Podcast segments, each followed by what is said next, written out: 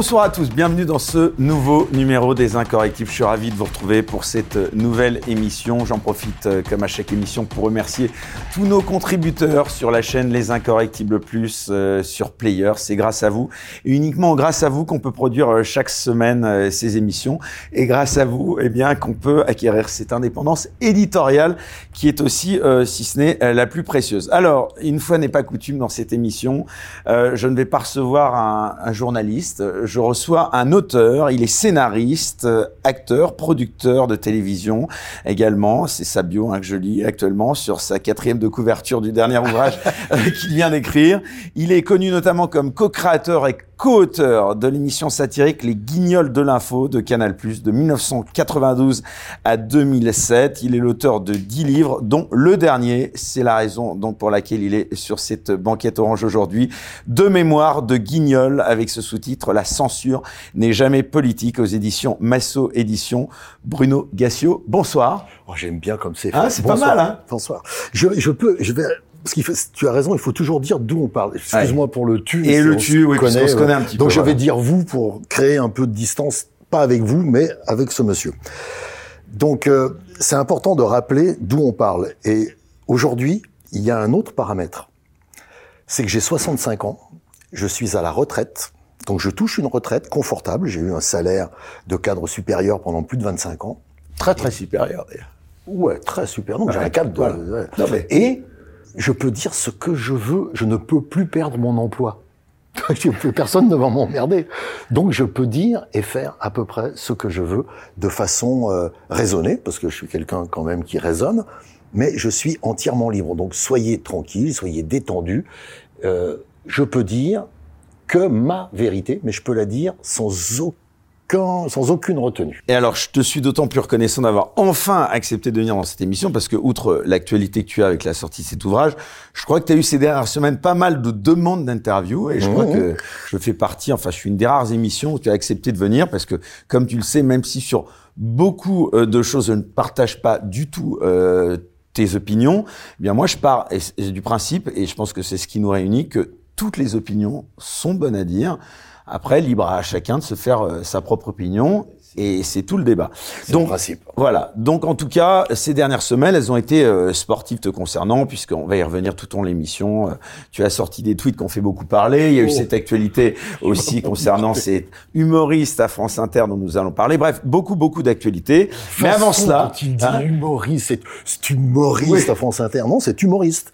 C'est une fonction. Voilà, mais après, euh, faire rire ou pas, c'en est une autre. On verra. Oui, mais rire, personne n'est obligé de rire. Oui, mais tu Est-ce qu'il est dans sa fonction Alors, non, mais tu vois, tu, bah écoute, on, engage tout de suite le, débat, si tant est qu'il y a un débat entre nous, mais, mais euh, tu vois, la notion euh, euh d'humoriste, elle confère des droits déjà qui sont, selon moi, pas tout à fait non, bah, on va, équitables, tu vois, parce que eh, le mec a mis. On parlait en antenne, tu vois, l'humoriste, il peut traiter. Euh, euh, C'était Guy Bedos, je crois, qui avait traité Nadine Morano de, de, de conne, et au titre de d'humoriste, qui lui avait été reconnu, mm. euh, il avait gagné son procès. Alors, que si moi j'insultais euh, Nadine Morano ou un autre homme politique, eh bien moi je serais directement euh, condamné à la 17e chambre. Et ce serait bien fait. Parce que pourquoi? Parce qu'il y a une différence entre être un humoriste et être un journaliste. Et la loi le dit, pas moi, c'est la loi qui le dit. C'est l'article, euh, même dans l'article 10 de la Déclaration des droits de l'homme. Hein. Elle a tout à fait le droit. Dans ces cas-là, on la change. Tant qu'on la change pas, c'est la loi qui s'applique. Donc, on dit euh, dans la déclaration donc des droits de l'homme et du citoyen. m'attendais à ce que ce soit non, non, mais, Bruno puisque, soit un, un, très très procédurier euh, défenseur de la loi. C'est pas procédurier. Quand on travaille dans un domaine, il vaut mieux en connaître la législation. Et là aujourd'hui, j'entends un nombre de conneries incalculables parce que les gens ne connaissent juste pas la, la, la législation. Donc s'il y a euh, une législation, dans l'article 10 de la Déclaration des droits de l'homme et du citoyen, nul ne doit être inquiété pour ses opinions, y compris religieuses, pourvu que leurs manifestations ne trouvent pas l'ordre public établi par la loi. Moi, je ne parle que de droit, jamais de devoir. Le seul devoir d'un humain, quand il vit dans une communauté, un pays, la France, par exemple, c'est de respecter la loi. C'est son seul devoir. Tout le reste, c'est de la morale. Et la morale, on s'en fout. Et quand quelqu'un veut mettre les devoirs avant le droit, il a de très mauvaises intentions. C'est pas comme ça qu'on fait. Oh là là, c'est pas bien de faire ça. Mais le bien et le mal, on s'en fout. Ils sont dits par la loi. On va voir ce que va dire la loi, mais en tout cas déjà ton pote Guillaume Meurice, eh ben, il a eu le droit à une petite convocation. Euh, c'est indigne. Hein. C'est indigne. C'est indigne. C'était mardi dernier. Si elle est, si elle revêt un caractère humoristique, elle est régie par l'excès et l'outrance, et qu'elle peut se permettre des abus qu'une information sérieuse ne pourrait commettre. Commettre un, un abus. On ne peut pas, si on n'est pas le bouffon du roi, le rigolo, l'humoriste, dire certaines choses.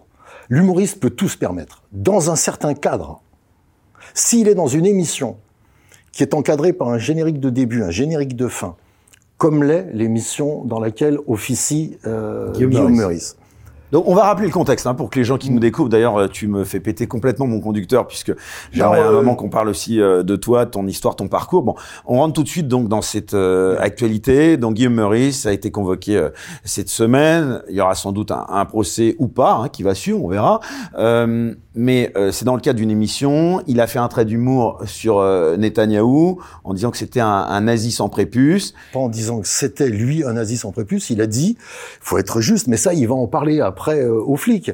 Il a juste dit un masque pour faire peur pour Halloween ou un masque de Netanyahou pour ceux qui voient pas. C'est comme un nazi mais sans prépuce. C'est comme. Donc il va être obligé. Ça, ça va me faire marrer. J'aimerais, je vais l'appeler après. mais ça va me faire marrer qu'il explique sa blague à des flics. Il va être obligé d'expliquer une blague, alors qu'on s'en fout si la blague est drôle ou pas drôle. Est-ce qu'elle est dans le bon cadre Est-ce qu'elle est dite par un humoriste et pas un journaliste? Quand on voudra faire... Ça te renvoie à ce que tu as vécu au Guignol de l'Info? Plein de fois. Donc en gros, tu es, l'un des rares à le défendre. Hein. donc c'est pour ça que c'est encore plus euh, pertinent qu'on cette semaine. Je sais pas si ça va lui rendre service que ce soit moi qui le défende. On va dire, ouais, il a écrit un livre avec Dieudonné. Alors, je n'ai pas écrit un livre avec Dieudonné, j'ai participé à un bouquin dans lequel deux avis sont en parallèle.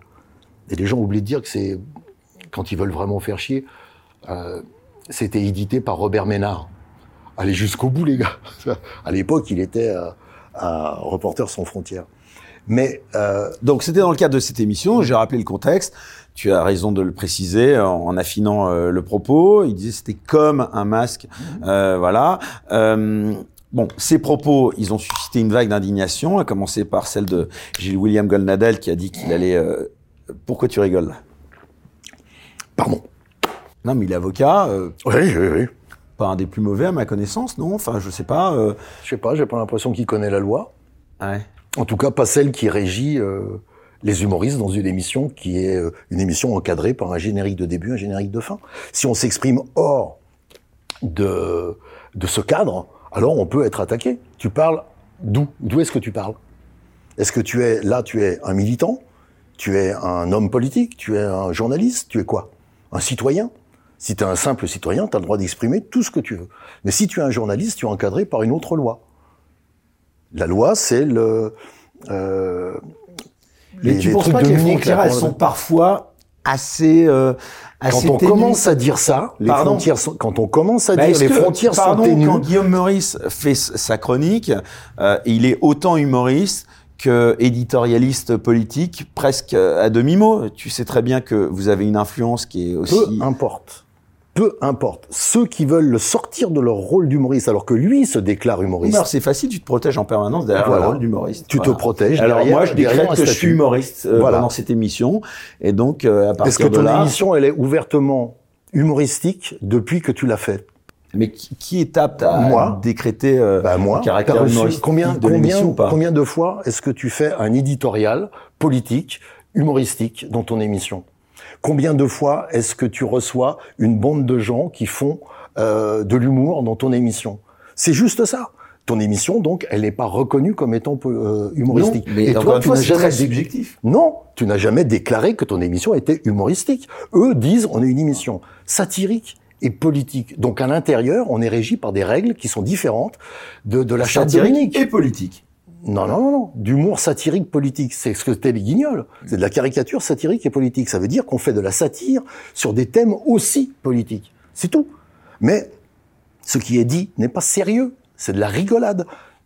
Évidemment que comme c'est travaillé, on se dit c'est pas que de la rigolade, mais en fait c'est de la rigolade. Il faut pas prendre au sérieux les humoristes. Parfois ils disent des choses pour plaisanter. C'est bien pour ça que j'ai précisé avant que même si moi à titre personnel je trouvais que cette, blague était absolument euh, naze et pas du tout drôle, j'estime en effet qu'il a le droit en effet euh, de pouvoir la faire sans potentiellement, à mes yeux, être poursuivi, qu'il n'y a pas besoin de judiciariser en permanence les propos de tout le monde. Je crois que les, les magistrats ont un peu d'autres choses, selon moi, à faire. Mais bon, ça c'est à, titre personnel. On est bien d'accord. Maintenant, est-ce que on va aller plus loin? Parce que tu sais très bien que derrière tout ça, c'est ça qu'on t'a reproché à toi comme à Guillaume Meurice. Est-ce que tu considères qu'il y a en France aujourd'hui des sujets qu'on ne peut plus aborder euh, au nom de l'humour? Il n'y a aucun sujet qu'on ne peut pas aborder. Aucun. Toi, tu ne fixes aucune limite à ton humour. Mais moi, je, je suis démonétisé. Moi, j'ai plus d'émission. Bah, Donc, quand je parle ici, je parle à quel titre? C'est pour ça que je dis d'où est-ce que je parle? D'ancien auteur des Guignols et de retraité qui n'en a plus rien à foutre de rien. Je te dis d'où je parle. Je te dis pas, je suis un humoriste et je vais vous faire de l'humour. Je fais pas ça. J'ai juste écrit un bouquin dans lequel j'explique des processus. Comment on arrête une émission? Comment on censure quelqu'un? Comment on empêche une expression d'exister. Enfin, tu le sais aussi bien que moi. Tu étais dans une dans une émission, dans une chaîne qui s'appelait euh, Sud Radio. Ouais, à l'époque. Et puis euh, maintenant, t'es où? Bah, j'en étais même remercié, tu vois. C'est pour dire. Voilà. Donc maintenant, t'es là. Et tu es beaucoup plus libre en étant là. Et tu es beaucoup plus libre. Exactement. Voilà. Personne ne va te virer de chez toi. Là, c'est un peu plus difficile de me fixer et de m'imposer les invités que je veux recevoir Exactement. Exactement. Alors, justement, eh ben, c'est bien là, ça va me permettre de, de me raccrocher à mon conducteur de départ. Merci de m'avoir foutu en l'air. J'ai tout foutu en l'air. Voilà, tout ça. Euh, justement, euh, d'où parles-tu, camarade? Ça pourrait être le résumé, comme tu l'as dit euh, très ironiquement, de cette première partie d'émission. On va parler de cette actualité et de ce livre. Tout d'abord, Allez, on reprend depuis le début si tu veux bien. C'est la tradition de ces émissions. Tu es né, si je me trompe, en 1958 le 14 décembre 1958. Tu as donc 64 ans. Euh, tu es issu... 35 là, quand même. on, est, on, est, à ça. Oui, c'est vrai, très peu. Euh, tu es issu d'une famille plutôt modeste. Je me trompe pas? Voilà. Euh, Qu'est-ce qui te reste de ton enfance, Bruno? Euh, un ami qui s'appelle Philippe Jean Gréco avec lequel je joue une pièce de théâtre qui s'appelle Les Pâtes à l'ail et qu'on va recommencer le 10 janvier au Théâtre des Mathurins euh, pour trois mois de, de représentation. C'est à peu près ce qui me reste, c'est des relations encore avec certaines personnes à Saint-Étienne euh, que je regarde comme euh, comme des miroirs. On a, on est tous deux, trois ans euh, dans la même euh, de la même époque, et je me rends compte que on vieillit pas pareil selon qu'on a travaillé à l'usine, dans un bureau, euh, qu'on a été acteur, qu'on a été euh, sur des chantiers à l'extérieur. Tes donc, parents faisaient des métiers difficiles ouais. Mon père était maçon, il n'était pas propriétaire d'une maçonnerie, il était maçon sur les qu'on la quatre sols, il mettait le il a reconstruit la France monsieur s'il vous plaît. Et ma mère travaillait dans une imprimerie, elle était au rayon euh, Et on a un point commun, t'es fils unique. Et je suis fils unique. Est-ce que ça n'a pas joué pour quelque chose? Tiens. Alors j'ai jamais bien compris. Euh, Question. non, sur le. Moi j'étais fils unique, mais on vivait dans un quartier où j'avais des frères et des sœurs partout. On était des gamins qui vivions ensemble et dehors hein, principalement. Mais ouais, je te fais des violons, mais c'est la vérité. J'étais avec des gens euh, où on allait manger chez les gens, chez les autres. on se foutait de qui nourrissait les gosses. Le principal, c'est qu'ils soient nourris. Et c'était se vivre ensemble. Donc c'est ouais, c'était un vivre ensemble. Et moi, j'ai jamais eu l'impression d'être un, enfant unique parce que je vivais avec plein d'autres enfants. Donc, j'ai jamais compris ce truc de les enfants uniques sont différents. Tu me disais maçon, euh, milieu modeste. Euh, pareil, euh, c'est peut-être un raccourci, euh, mais ils étaient plutôt de gauche, tes parents, j'imagine? Alors, assez indifférents à la politique, mais communistes c'était plutôt euh, les communistes s'occupent du peuple. Les communistes nous écoutent. Nous, nous avons euh, euh, une fibre ouvrière qu'on ne retrouve jamais chez l'actionnaire d'ailleurs, mais il y avait quelque chose de de l'ordre de la solidarité des gens d'en bas, des gens qui sont dans la merde. Quand le voisin, et ça arrivait souvent tous les mois, à partir du 15 du mois, il venait à la maison pendant l'heure des repas pour demander comment on allait, c'est qu'il avait faim. Et comme mon père avait un job à, la fois, euh, euh, je sais pas si la boîte existe toujours, s'appelait Auburtin. Il était maçon, il était maçon fumiste. Ça veut dire qu'il réparait les fours qui sont sous les grandes cheminées. Tu sais, il y a des fours dans lesquels les briques tombent parfois, et là, il faut rentrer dans le four pour réparer. Mais un four ne s'arrête pas. C'est-à-dire qu'il passe de 2000 à 100 degrés, mais après il faut rentrer à 100 degrés dans le four. Si tu l'arrêtes complètement, ça pète. il faut des, des, semaines pour faire descendre la température d'un four. Mon père m'expliquait ça, et donc il rentrait dans ces fours-là. Donc il avait un travail régulier. Et donc on avait de l'argent presque jusqu'à la fin du mois. Même si on commençait par le steak, on passait au poulet, et puis on finissait avec les pommes de terre râpées. Hein. Mais c'était tout le monde faisait ça, donc ça ne posait pas de problème.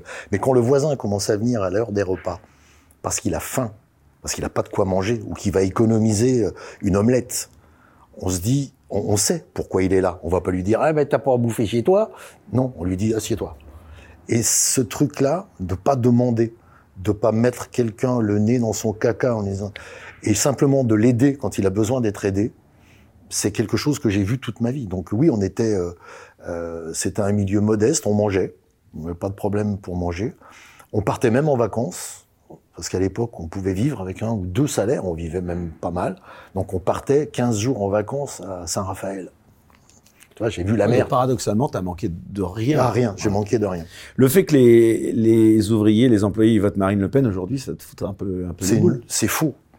Je sais que tu as lu mon livre avec attention. Je t'encourage. Ah, je immense attention.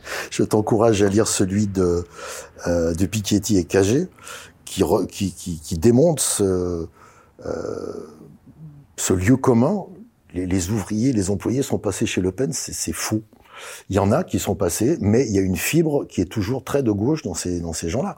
Et c'est pas du tout. Euh, euh, Qu'est-ce que toi, un ouvrier trouve chez Marine Le Pen qui trouve pas chez Jean-Luc Mélenchon euh? Parce que ma mère euh, trouvait chez le vieux Le Pen et que elle trouvait plus après dans la gauche. C'était ma mère m'a dit un jour ça. Elle m'a dit ouais Le Pen on peut il est raciste. Bon je l'aime pas avec sa sale tête là. Mais au moins lui il parle au peuple. J'y étais sûr. Bah oui oui. moi il me parle. Il s'occupe de nous. Il s'intéresse à nous. Nous les petits. Nous les ah, oui, oui, oui, oui, oui. Bah, ok, communiste, Le Pen. Mais c'est la gauche a abandonné peut-être le peuple et les travailleurs. Quoi. Ah bah tout, complètement. Ouais. Mais ils l'ont même, euh, c'est, euh, c'est écrit. C'est écrit le, le fait. Je, quel est l'institut qui a fait ça? Je, Vous retrouverez. T'as bien une communauté qui va retrouver. Donc tes parents, ils se reconnaîtraient pas dans la gauche d'aujourd'hui, quoi. Euh, chez Mélenchon, si, mais pas chez, enfin chez Mélenchon. Putain, ça, ça m'agace aussi. On s'en fout de Mélenchon. Ce qui m'intéresse moi, c'est l'avenir en commun, le programme. Et euh, si c'est Mélenchon qui le représente, eh ben je vote Mélenchon. Si c'est un autre, je voterai pour un autre. Et si c'est un escabeau, je voterai pour un escabeau. Mais je ne voterai pas pour euh, euh LR, euh, je sais plus comment il s'appelle, l'AREM, maintenant il change de nom tout le temps. Aujourd'hui, si tu dois te définir politiquement, euh, tu es... de gauche. De gauche. La France Insoumise, la NUPES, enfin... Oui, la NUPES. Je suis pour. Il y a un programme qui suffit de lire, hein, qui s'appelle l'avenir en commun, qui est amendé pratiquement chaque jour. Il y a euh, 1000 comités hein, qui, qui, font remonter des informations. Le programme avance et est construit, co-construit par des, des, gens qui euh, sont les mains dans le cambouis et qui disent sur tel et tel sujet, l'agriculture, l'industrie, on peut faire ça, ça, ça et ça. Tout n'est pas, euh, mais tout est regardé. Tout n'est pas, on met pas dedans euh, tout. Mais simplement, ce sont des gens qui, euh, qui travaillent vraiment le programme. Moi, quand j'ai lu le programme la première fois, je me suis dit, ouais, c'est un peu, euh, bah, c'est un peu survolé, quoi. On me dit, euh, il y, a, y, a, 684 propositions, je crois, et je, vois, j'étais survolé. Mais sur chaque proposition, ou groupe de propositions, il y a des cahiers. Et donc, tu vas lire les cahiers, et là, c'est détaillé. Et tu vois que c'est des gens qui ont vraiment bossé. Et à la fin, tu te dis, effectivement, sur l'écologie, l'économie, euh, tous les aspects sociaux d'une société, la sécurité sociale au sens très large. Je suis plutôt d'accord avec ce programme, donc je vais voter pour ce programme. Après, j'ai lu d'autres programmes. J'ai pas trouvé celui de Macron, à part euh, c'est moi. Bon, bah vas-y. Et alors, bah c'est moi. Ah bah, d'accord. Bah c'est de la merde alors. Oui, mais c'est ouais, mais c'est moi. Et il a été vendu comme comme un paquet de, de lessive par des médias il y est arrivé très bien. J'ai lu euh, le programme de Marine Le Pen, du front du RN, on dit maintenant, et euh, je n'ai pas vu, je n'ai vu à aucun moment, je n'ai vu qu'ils allaient changer la société en mieux pour ma mère, ou pour les ouvriers, ou pour les employés. À aucun moment j'ai vu ça. Il n'y a pas. Par contre, il y a des grandes déclarations sur la sécurité. Qui est contre la sécurité Mais il y a des gens qui ont réfléchi à comment on fait qu'une société est apaisée et qu'elle vit dans un équilibre précaire et une harmonie qui est toujours relative, le plus longtemps possible. Ça craque tout le temps, une société, forcément. Mais il y a des possibilités de la faire craquer moins souvent et moins violemment. Jospin l'avait fait, ça s'appelle la police de sécurité.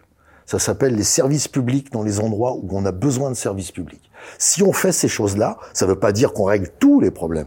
Ça veut dire qu'on apaise des problèmes parce que des gens, quand ils ont besoin d'aller à l'école, quand ils ont besoin d'aller chez le médecin, quand ils ont besoin de, se faire, euh, de comprendre pourquoi ils touchent pas une allocation, comment ils pourraient la toucher, comment on pourrait les aider, et qu'ils ont des gens à côté d'eux pour le faire, ça fonctionne mieux. Et quand il y a des flics dans, dans, dans, dans des cités qui sont là, pas armés comme on les voit maintenant, on dirait une force d'occupation, putain, c'est pas... Et que on voit des flics qui disent euh, arrête de faire ça, fais pas ça. Quand tu fais ça, t'emmerdes tout le monde là. Arrête. Et qui sait où est le vrai méchant? Et qui sait où est le petit con qui suit? Et qui sait celui qui fait le malin Et qui les connaît? C'est plus simple d'apaiser un endroit. Donc c'est une des solutions possibles. J'ai pas lu ça dans le programme du Front National. Faut foutre les Arabes dehors. C'est ça le truc. C'est donc ça me parle pas. Donc je n'irai pas voter pour ces gens parce qu'en aucun cas ils n'aideront ni ma mère ni les amis de ma mère qui a 80 ans, la pauvre. Elle a plus besoin d'être aidée. Mais voilà où je me situe politiquement. Ok, alors ça c'est dit. On va revenir euh, dans un instant, je te dis, à, l'actualité euh, de cette semaine. Euh, juste pour revenir à ta vie, euh, tu me dis là aussi, si je me trompe, je crois que tu as eu un parcours un peu original. Tu as même donné, euh, si je ne me trompe, euh, dans des activités quelque peu illégales à une période. Est-ce que c'est vrai ça ou pas? À nulle part ailleurs? Non, je sais pas. Avant, dans ta jeunesse, non, t'as pas un moment... Ah non, mais j'avais 15 ans. Ah bah 16 ans. ah non, non, mais je le sais. T'as lu ma fiche Wikipédia, c'est de la bah merde. justement, c'est pour ça que je t'ai demandé si c'était faux ou pas. Non, non, c'est vrai, c'est vrai. J'ai ah bah alors, c'est pas tout à fait faux. Genre j'ai arrêté l'école. Ah ouais, on repart là-dessus. Non, mais c'est juste... Pitié 100 fois. Bon, bah écoute. Non, mais en gros, pour faire simple pour vous, j'ai arrêté l'école à 15 ans et euh, 8 mois, je crois. Je suis du mois de décembre, donc je n'ai pas repris en septembre euh, l'école. Je suis rentré parce que ma mère travaillait dans une imprimerie comme apprenti typographe. Donc j'ai suivi l'apprentissage, euh, moitié école, moitié euh, travail. Et, euh, et dans cet intervalle, qui a duré un an et demi, j'ai rencontré quelqu'un qui gagnait dix fois plus d'argent que moi parce qu'il dealait du shit. Et donc, je suis allé dealer du shit avec lui, ce qui consistait pour moi à couper euh, des, des, pains d'un kilo comme ça en barrettes et à les mettre dans du papier alu. Et on avait des petites étudiantes qui venaient. Non, moi, je te fais pas le procès. Je dis juste que ça a été une partie, voilà, de, de ta vie où tu as été, à un moment donné, un petit peu délinquant. C'est trop tard. Il y a prescription. J'étais plus délinquant que ça. Je me bagarrais, je piquais des mobilettes. Enfin, oui, j'étais délinquant. Mon père m'a sauvé la vie. Enfin, je veux pas vous raconter ma vie. Je l'écrirai un jour. Ça, c'est vraiment bien. Il m'a sauvé la vie juste en me déplaçant du quartier. Il t'a peut-être un peu aussi, non. Pas plus que ça Non, ah, il me mettait des tartes, oui, mais pas, pas pour ça. Il savait pas, il a... Tu regrettes cet, euh, cet épisode de ta vie aujourd'hui? Oui. Non. Non? Oui, je regrette, c'est ce qui m'a construit. En fait, tout est, tout est construit, tout s'emboîte dans une vie. Je quitte l'école, je vais faire de l'apprentissage, je deal de la drogue. Les, les gens, ça dure six mois, hein, ça dure pas très longtemps. Les gens qui le faisaient, le, le, le type qui le faisait avec moi tombe. Il me dénonce pas. Moi, je me carapate. Je vais où? Bah, avec un autre type que je connaissais, garder des chèvres dans la Drôme. Mais tu comprends, Bruno, pourquoi je te dis ça? Parce que justement, puisque tu parlais, on parlait de la morale euh, qui doit pas trouver sa place. Il y a peut-être des gens qui nous écoutent en ce moment. D'ailleurs, vous pouvez réagir. Hein, je pense qu'ils s'interdisent pas de le faire en commentaire. T'es peut-être pas, tu vois, à un moment donné, le mieux placé, euh, ayant eu ce petit parcours pour aujourd'hui donner des leçons ou... Alors, je donne de leçons à personne. Et ce que pensent les gens de moi, et surtout de mon enfance et de mon parcours, je m'en cague. Mais dans les grandes largeurs, c'est mon parcours. Je leur demande pas, eux, comment ils ont fait, qui ils ont violé quand ils étaient petits. Moi, par exemple, j'ai jamais violé personne. J'ai jamais euh, euh, fait de... Les actes délictuels que j'ai commis sont euh, vol de mobilette. J'ai jamais été gaulé pour ça. Et j'ai vendu euh, du shit et je n'ai jamais été gaulé pour ça. Je l'ai dit un jour parce que j'ai pas à me cacher ça quand on parle de mon parcours. Pourquoi il est chaotique au départ? C'est pour ces raisons-là. C'est parce que c'est euh, c'est mal dégrossi au départ un parcours. Il y a des gens, je les admire, hein, ils vont à l'école, ils passent le bac, ils rentrent en fac, euh, ils, ils, rentrent dans un ministère, ils s'appellent Gabriel Attal à la sortie. Formidable. C'est formidable ton parcours, c'est tout droit. J'aimerais savoir ce qui merde au milieu. Où est ta vie? C'est quoi ta vie? Moi, la mienne, je peux la dire. Oui, c'était difficile au départ. Oui, c'était chaotique. Oui, j'ai gardé des chèvres. Moi, je sais faire du fromage de chèvre, je sais traire des chèvres et même les mettre bas. En mettant la main dedans.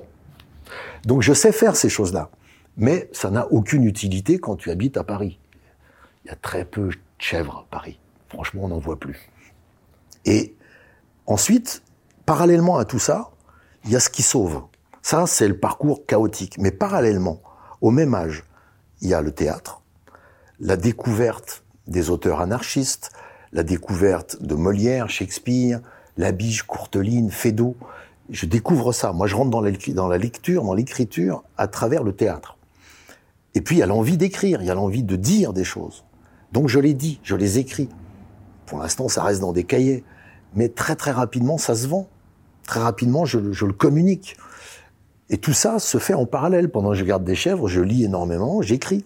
Donc toute ces, cette vie-là, il y a une espèce de densité qui explose au moment, vers 20 ans, où j'arrive à Paris au café-théâtre, et où je peux écrire des choses, les jouer, et euh, je suis désolé pour les gens, avoir du succès. Quoi. Mais juste sur l'épisode, c'est pas pour encore une fois en parler, c'est pour dire aujourd'hui tu as des enfants. Euh, tu trouves qu'on en fait assez dans la lutte justement contre le trafic de drogue euh, C'est un truc que tu souhaiterais pas à tes enfants ou à tes petits-enfants aujourd'hui d'avoir le même vécu que celui que tu as eu euh, euh, Quel regard aujourd'hui, quelle leçon toi t'en as tiré pour le coup euh, à titre personnel? J'ai jamais dit à mes enfants la drogue. J'ai dit il y a des drogues, en sachant que le sucre et le vin en sont. Maintenant, si vous fumez un pétard de temps en temps, récréatif avec vos copains, je ne veux pas vous embêter, faites passer, faites tourner. Si tu en fumes 15 par jour, déjà tu vas commencer à être con. Si tu vas dans la coke, là tu vas devenir un abruti dépendant de ton dealer. Et si tu vas dans le dans l'héroïne, saute l'héroïne, va directement au crack, tu vas mourir dans trois mois, ça va être beaucoup plus rapide. Là, tu vas me décevoir. Mais si tu fumes un pétard, où tu veux que je t'emmerde? Où tu veux que je t'emmerde? Achète de la bonne ou fais-la pousser toi-même. Tu seras sûr de ce que tu fumes. La coke, justement, t'en parlais, on, on, sait assez qu'il y en a plein dans le showbiz. Quand tu vois l'affaire La Palmade, tout ce qui s'est passé euh, aujourd'hui, euh, on se rend compte que la drogue, elle, elle, est vraiment partout dans le showbiz ou c'est un lieu commun, quoi? Ah, alors moi, je n'ai... Euh... Putain, les gens vont jamais me croire de ça, mais ils me croient pas. Je n'ai jamais pris de cocaïne de ma vie. Je ne sais pas ce que c'est que de faire un trait de coke. Jamais je me suis mis dans les narines de la coke, jamais. Rien. J'ai jamais fait ça. J'ai fumé des pétards, mais j'ai jamais pris de coke. Et est-ce que j'ai vu des gens prendre de la coke? Comment tu crois vraiment que les gens arrivent chez toi en disant salut, ça va bien? Pardon, tiens, je vais me faire un trait. Bah, à la grande époque Canal, je pense que c'était pas loin d'être comme ça. Moi, ce qu'on Mais ça rapporté, aussi, c'est un lieu commun. Un lieu commun, ça, d'accord. C'est un lieu commun. Dans le bureau des Guignols, il n'y avait pas de coke. Peut-être que les deux ou les, tous les autres auteurs en prenaient, j'en sais rien. On était, j'étais pas chez eux, ils en prenaient pas. Sur, dans mon bureau. Et dans le bureau, oui, de temps en temps, en fin d'après-midi, il y a un petit pet. J'en parle là-dedans. La première fois qu'on rencontre Méeux, c'est très drôle. Méeux vient dans un jeudi soir, on écrivait les Bertrand sketchs. Méeux, l'ancien président, directeur général de Canal. Merci de le Après préciser. l'époque, euh, l'escure. Et couture. Et couture. Et euh, il vient dans le bureau, il a, il a, une petite sacoche à la main, il a un petit paletot, tu sais, il a ses lunettes carrées à l'époque, Ouais, il avait ouais. pas encore, ou les rondes. Non, c'est les rondes, Ouais, après c'est les carrés. Et il arrive Pas comme très ça. sexy, quoi. Non. Et il ouvre la porte sans frapper, toi, genre, euh, tu rentres pas comme ça, oh, gars, frappe. Et le mec ouvre la porte, il fait bonjour. Et on le regarde, il dit, ah, bonjour. Je- il se présente. Donc, ce qui est plutôt bien. Ben, un mec, euh, Bonjour, humble Bertrand bien, président. président, je suis votre président. Ah, très bien. Et je vais pas rentrer. Ah, je- alors, qu'est-ce que vous faites? Il était 10 heures du soir. Je dis, ben, c'est le jeudi, donc on finalise les sketchs enregistrés le jeudi. Ah, c'est bien, c'est bien. Et là, il y a, alors je dis pas les noms parce que si je veux pas les emmerder, mais il y en a un qui a un pétard, qui est en train de fumer un pet, on a fini. Donc Et là, il il y a Bertrand qui dit, est-ce que je peux en taxer une Non, il le tend à Bertrand Méheux. Ah. Et Bertrand Méheux fait, euh, c'est quoi? Il dit, c'est de la drogue? Et euh, lui dit, non, non, c'est de l'herbe. Il fait, ah, bah non alors. ça ça m'a fait rire, parce que je dis, ça, ah, il fallait lui donner un truc plus gros que ça. Et donc il a pas, il a pas voulu euh, dire qu'il voulait pas un pétard parce qu'il voulait plus. Mais en fait, ça nous a donné cette impression. Et c'était assez marrant. Euh, J'en ai discuté avec lui et tout ça, tout allait bien. Et je, je raconte ce, ce moment dans le livre où il dit, euh, nous on lui parle de TF1, de la bagarre qu'il y a sur les droits du foot et tout ça. Et euh, on lui dit ça va être difficile quand même parce que le lait, euh, il est quand même, c'est quand même un type retors quoi. Il est plutôt. Il dit non, non. non. Il avait l'air très sûr de lui. Il dit non, non, non, non. Le lait, euh, il a une énorme faiblesse. Il dit ce qu'il pense. Je vais le plier. Et deux ans après, il l'avait complètement plié. Mais du coup, nous, on savait que, mais eux, c'était pas un mec qui disait ce qu'il pense. ah d'accord, oula.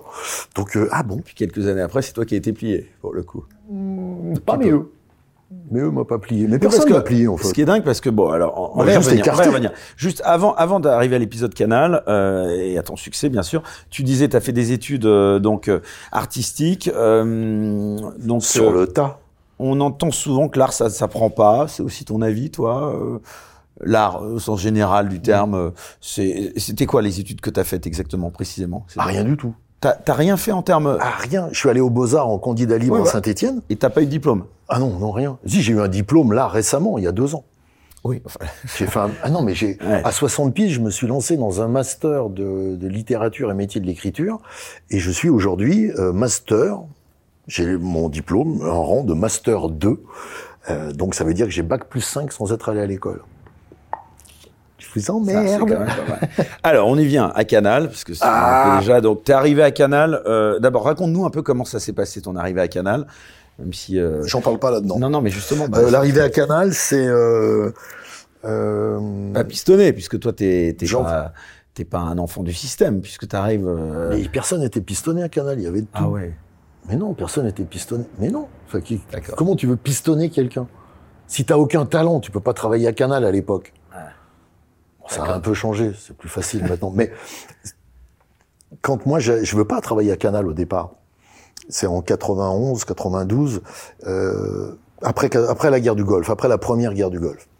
Et moi, j'ai écrit des spectacles euh, avec Charlotte de Turckheim et avec Patrick Timsit, et ça marche très bien. Et donc, je passe ma vie à jouer au golf et à regarder les recettes de théâtre les mecs sont en tournée, tout ça. Bon, les gens savent pas à quel point ça rapporte le théâtre, mais je vous assure que quand euh, un spectacle marche, ça rapporte de l'argent. Et donc, j'ai pas besoin de, de, travailler dans une quotidienne, notamment parce que j'ai déjà fait le théâtre de Bouvard en quotidienne et que je sais à quel point c'est difficile de faire une quotidienne. Et on va faire une promo euh, Canal+, je me souviens plus comment ça, nulle part ailleurs probablement, et euh, avec Team Seat. Et moi, je l'accompagne. Et je tombe sur Jean-François Alain et Benoît de Lépine, qui faisaient des guignols, qui avaient repris euh, l'ancienne formule de, des arènes de l'info, qui était quand même pas terrible, et qui en avait fait un JT qui était plutôt pas mal, mais je regardais en pointillé, moi je regardais pas beaucoup. Et ils me font une déclaration d'amour en me disant viens bosser avec nous. Ça fait six mois qu'on fait tout ça à deux, on n'y arrive pas. Enfin, on n'y arrive pas. Ils y arrivaient très bien, mais c'est crevant. Viens. Et je dis ouais, je fais un peu. Mais j'ai toujours estimé que lorsque quelqu'un te disait je t'aime, tu lui dis pas va te faire foutre. Voilà, t'écoutes au moins ce qu'il a à dire. Et je leur ai dit écoutez, je vous fais une semaine comme ça, gratos, on voit ce qui se passe et puis voilà. Et je suis rentré dans le canal comme ça. C'était la tour Olivier de Serre à l'époque. Dans le 15e. Je suis rentré. J'ai dit bonjour, je viens voir euh, les guignols. Euh, troisième étage, je sais plus où, tel endroit. Bon, je monte, j'arrive, je cherche, Personne ne me demande rien. J'ouvre une porte en espérant que c'est là. Je tombe sur le directeur artistique de l'époque qui s'appelait Franck Arguilière. Il me regarde, genre, qu'est-ce qu'il veut celui-là? Et je dis bonjour, je viens travailler avec Jean-François et Benoît. Il me fait ah bon? Et je rentre dans le bureau. Ils étaient en train de travailler et je me suis mis dans la seconde à travailler.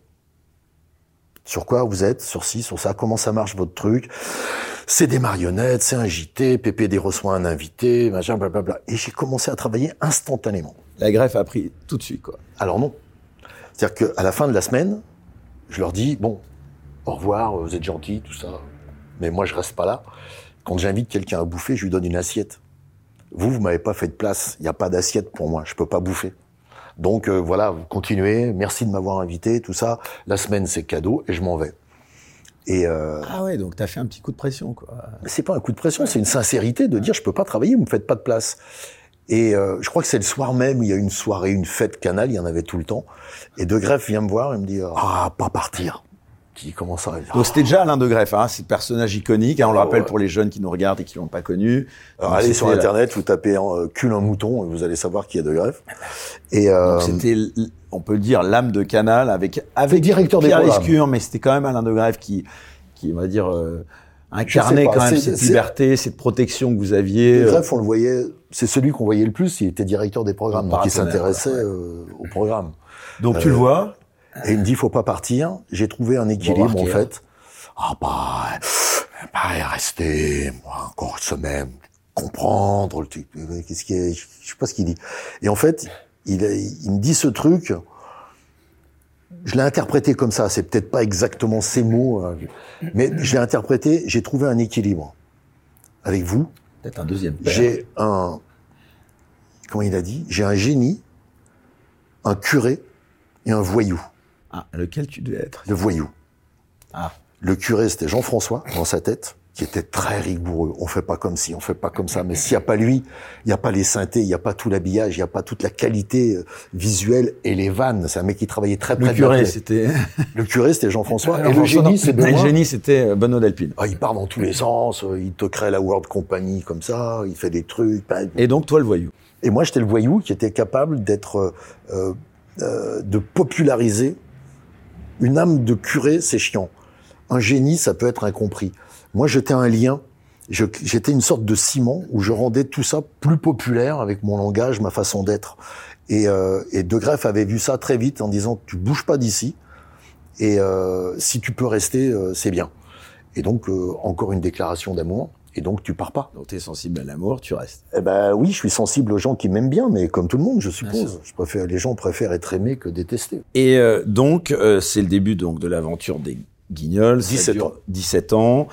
Et puis, euh, bon, on va y venir, euh, ça se termine. hein. Tu es devenu un, même à un moment donné, euh, on peut le dire, l'homme à abattre pour la direction de Canal. Alors, est-ce que tu peux nous, d'abord nous expliquer un peu comment euh, tout ça, c'est pas arrivé quand même brutalement, euh, la fin euh, Ça Tu arrivé, de quoi? Bah, la fin de ton épisode à Canal, c'est arrivé quand même. 2017. Voilà, ça a été après pas mal de changements de direction à Canal. Ouais, Euh, on en parlait un peu hors antenne. Il se trouve qu'il y a quelques semaines, j'ai reçu euh, quelqu'un qui s'appelle Pierre Martinet, qui m'a, au milieu d'une discussion avec lui, euh, parlé de toi, me disant qu'il t'avait même espionné pour le compte de la direction de Canal de l'époque. Ça m'avait un peu euh, Ils ont épaté. tous été condamnés.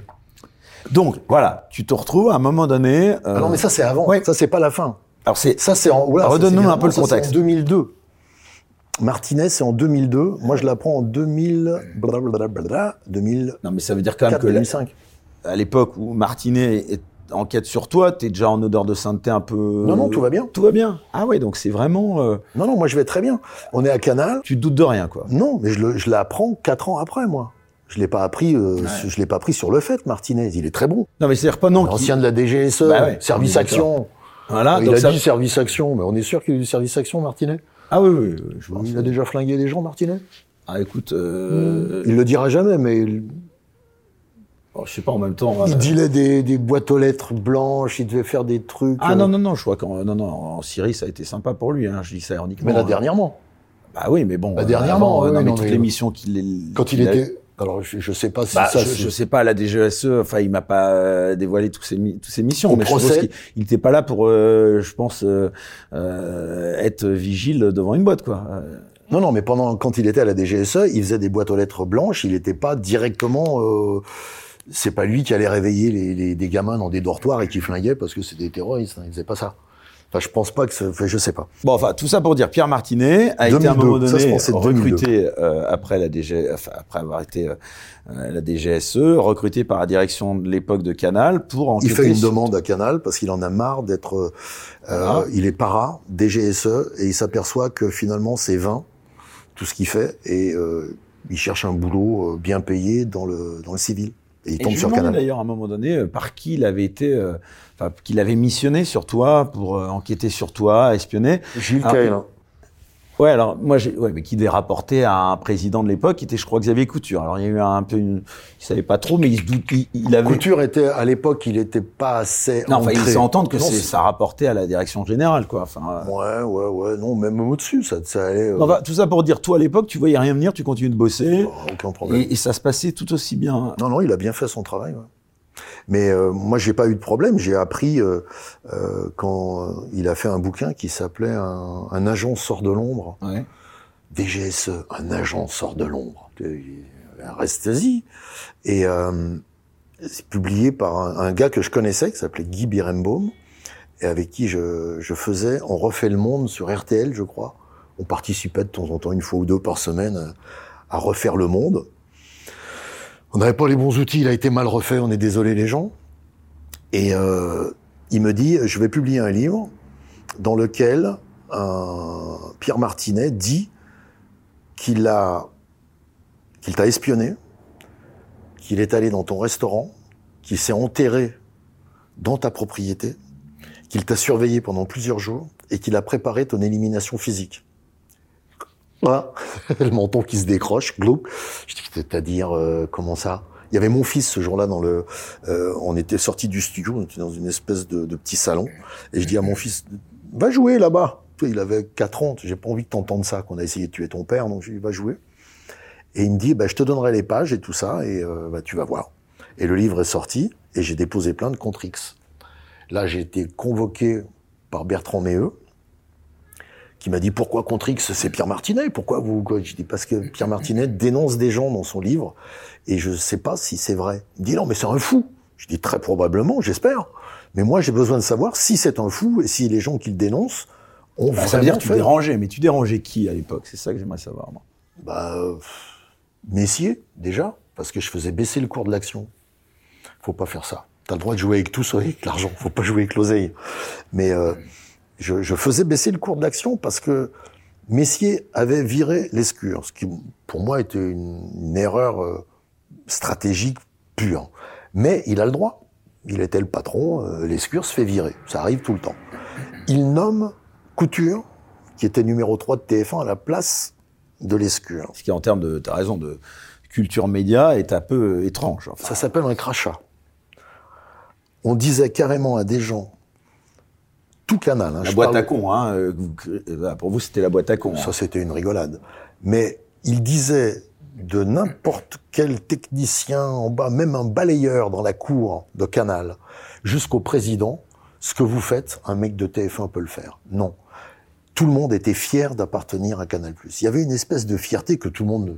Vous êtes arrogant. Bah, on a dû l'être. Très honnêtement, on a dû l'être parce qu'on était tellement content d'être là. On était heureux, on riait. Il y avait des fêtes, c'était une ambiance incroyable. Et ça marchait. Même si des gens se tiraient dessus, ça marchait.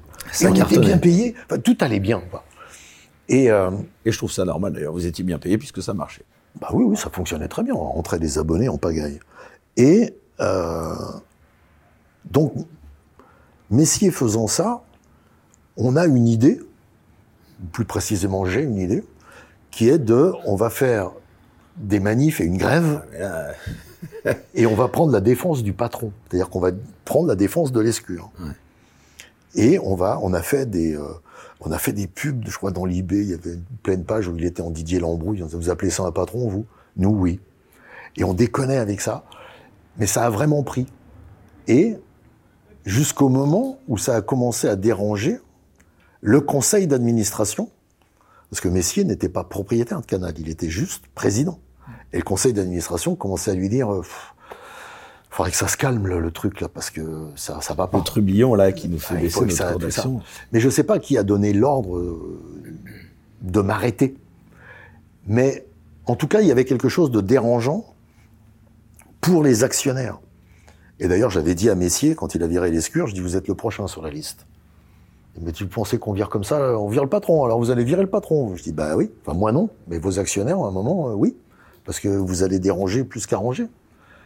Et ils vont foutre dehors. Ça, c'était le 18 avril, je crois. Le 18 avril 2002, l'escure est viré, et je crois que c'est le 2 juillet 2002 que Messier saute. Ça allait vite quand même parce que ça gênait. Voilà. Ben, et alors, toi, on arrive progressivement, bon, et, tu continues quand même malgré tout à Canal, on imagine dans quelle ambiance. Euh, comment ça se termine ton aventure Canal?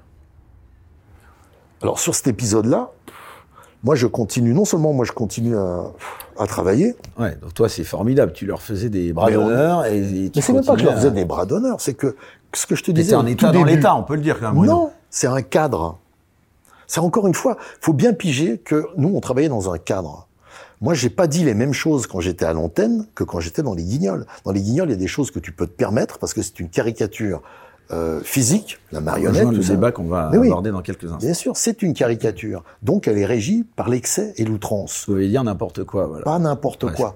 La diffamation, l'injure publique, tu n'as pas droit. Tu n'as pas le droit de diffamer, même avec une marionnette, dire quelque chose qui Il y avait des pas. procès contre les guignols ou pas dans- Très peu. Il y a eu Françoise Sagan, Il était pas content de sa caricature, ça? Ouais, qui trouvait que on- euh, la cocaïne, le fait qu'elle parle vite, de la sous-titrer, c'était trop. Mais c'était pas moi. J'étais pas là encore à l'époque. Mais elle a perdu sur tous les attendus. Tout, elle a tout perdu. Sauf un qui s'appelait l'émission quand il la faisait passer, ça s'appelait les Mardis de Françoise Sagan. Et elle aurait pu vouloir, elle, Françoise Sagan, Ah, cool. faire une émission qui s'appelle Les Mardis de Françoise Sagan. Et donc, on, on se servait de son nom pour une émission potentielle. que- Donc, elle a perdu, elle a gagné sur un attendu et perdu sur tout le reste. Euh, Peugeot nous a fait, j'en parle là-dedans. Peugeot nous a fait un procès. Parce qu'on faisait arriver le PDG de Peugeot en retard. On, disait, on Calvet reçoit l'époque, Calvet, on reçoit Monsieur Calvet et il y avait un blanc. Et puis il entrait en retard, il était couvert de cambouis, il disait ah excusez-moi j'ai un petit problème de voiture. Et il nous a fait un procès monumental. J'explique là, il faut, enfin, vous lirez le truc. Mais pourquoi on a gagné? En appel, en cassation, on a gagné tout parce qu'on n'a jamais dit qu'il conduisait une Peugeot. C'était tout con.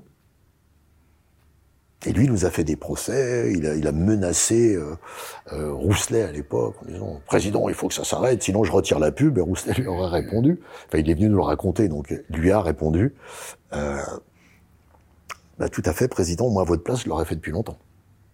C'est un grand président, lui. Mais t'as as, subi des pressions quand même tout au long, alors sans parler de forcément de procès. Euh, non, t'avais vraiment, ou de greffe était un paratonnerre euh, incroyable parce que. C'est pas qu'un paratonnerre. euh, Lescure nous a dit un jour un truc. Vous avez la liberté totale. Elle va avec une responsabilité. La responsabilité, c'est la loi. La loi interdit l'injure publique, la diffamation, l'appel au meurtre, euh, l'apologie de la pédophilie, tous ces trucs-là, l'antisémitisme et je sais plus quoi. C'est pas des choses qui me paraissent correctes. Je vais pas euh, me dire c'est bien de violer des enfants. C'est bien de dire que machin est euh, alors qu'il ne l'est pas. Euh, c'est pas bien d'injurier les gens directement, c'est pas bien l'injure. Tout le reste, si c'est pas interdit, c'est autorisé, c'est comme ça que ça fonctionne. Donc si on n'est pas content du droit, on le change. Mais moi je trouvais, et je trouve encore pour l'instant, que la liberté d'expression est plutôt bien encadrée par la loi. Il n'y a aucune raison d'injurier les gens. Procès, pas de problème. Il n'y a aucune raison de diffamer. Si je dis que je t'ai vu prendre de la coke tout à l'heure, je te diffame. Donc Alain Soral condamné, Dieudonné condamné, euh, toi ça te paraît euh, dans le respect euh, des textes de loi euh, normal? C'est Coubertin, c'est dans le respect des règles. C'est-à-dire que si la loi dit Monsieur Dieudonné, Monsieur Soral, vous avez été antisémite en déclarant ces choses-là, est-ce que vous étiez sur une scène? Est-ce que vous étiez dans une interview? Est-ce que vous étiez dans la Eh rue? ben. Étiez- C'est très différent. C'est très différent. Alors, Si pour scène- son sketch chez Fogiel, et tu vas voir, euh, comme ça on va glisser, si je puis dire, euh, sur le sketch on de revient à Guillemets. 15 ans, là. Non, non, mais c'est intéressant de faire le parallèle, puisque... Il n'y a pas de parallèle. Il n'y a pas de parallèle à faire. Non, il n'y a pas de parallèle. Guillaume Meurice, c'est dans son émission, dans sa chronique, Et Dieudonné, quand et il Diodo, était- il est sur une- un plateau de télévision qui n'est pas un plateau de télévision, euh, c'est un plateau d'information. Fogiel n'est pas un humoriste euh, qui, qui dirige une bande d'humoristes. Non, il fait venir quelqu'un qui part de chez lui avec le chapeau et les papillotes. Là, déjà, c'est une connerie. Faut faire gaffe aux accessoires. C'est très mauvais, les accessoires. Et qui fait un sketch qui est drôle, pas drôle, on s'en fout. C'est pas le sujet. Est-ce que, à l'intérieur du sketch, il y a quelque chose d'antisémite? Il y a le, à la fin, il finit par Israël. C'est pas à moi de juger si c'est antisémite ou pas. Tu vas au tribunal et il y a des juges qui vont prendre du temps pour comprendre dans quel cadre il s'explique, il s'exprime, dans est-ce que la phrase est sortie d'un contexte, est-ce que c'est des juges qui vont dire ça. C'est pas à nous de hurler. Ah, il faut pas dire ça, là là là là. C'est pas à nous de hurler. J'ai pari, c'est de la merde. Eh ben, j'irai jamais le voir en spectacle. Et puis voilà. Si on n'aime pas, on regarde pas. Mais il faut que ce soit dans un cadre. Si on sort du cadre, qu'on donne une interview à je sais pas quoi, euh, euh, à Eric Morillo, et qu'on déclare, et que je fais ici des déclarations euh, diffamatoires, injurieuses, Ah, qu'on me condamne. ouais. Enfin, Bah, que qu'on je peux être poursuivi aussi, en plus, euh, Et en plus, solidairement. tu Voilà. Oui. Qui Et si un- tu ne m'as pas interdit, bien sûr, non, mais c'est pas dingue.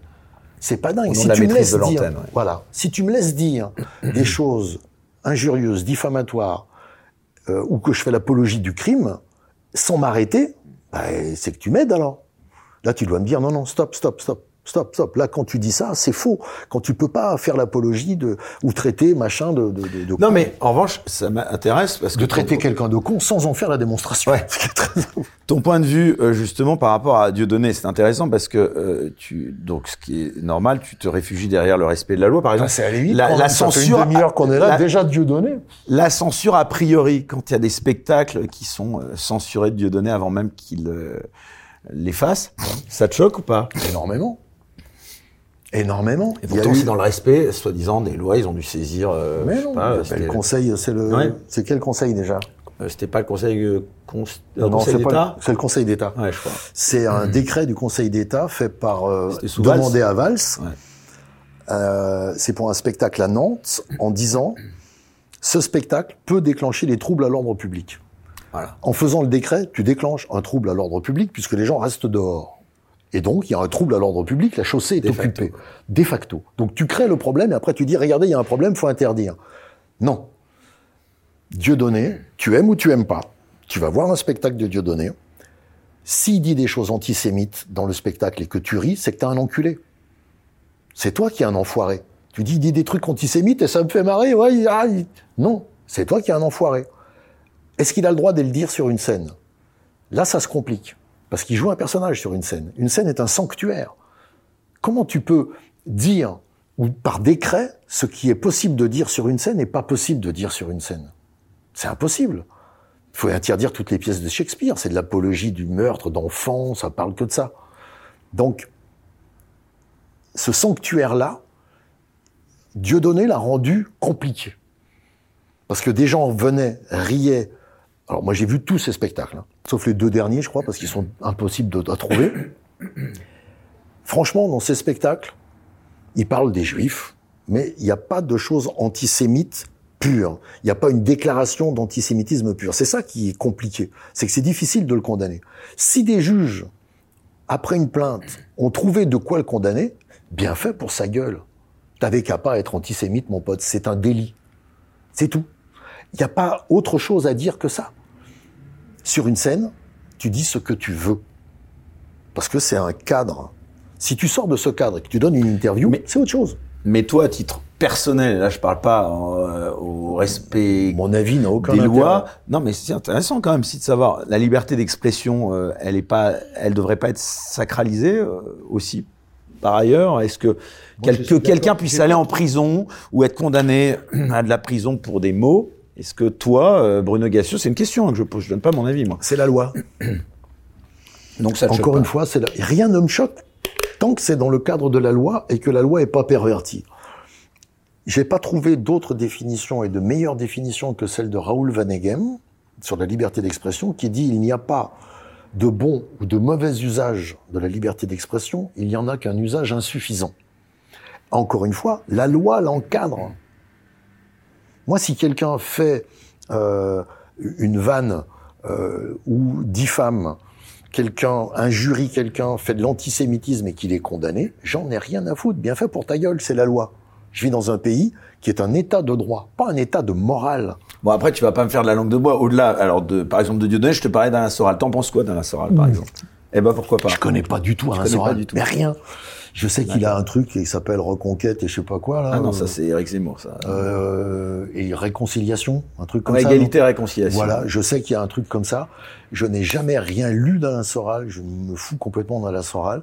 Je l'ai vu. Euh, dans certaines émissions. Il a été condamné là, tu vois, euh, en Suisse à de la prison euh, pour avoir traité euh, euh une, une, lesbienne, enfin de grosse lesbienne, enfin euh, et donc ça avait été considéré comme euh, un propos homophobe.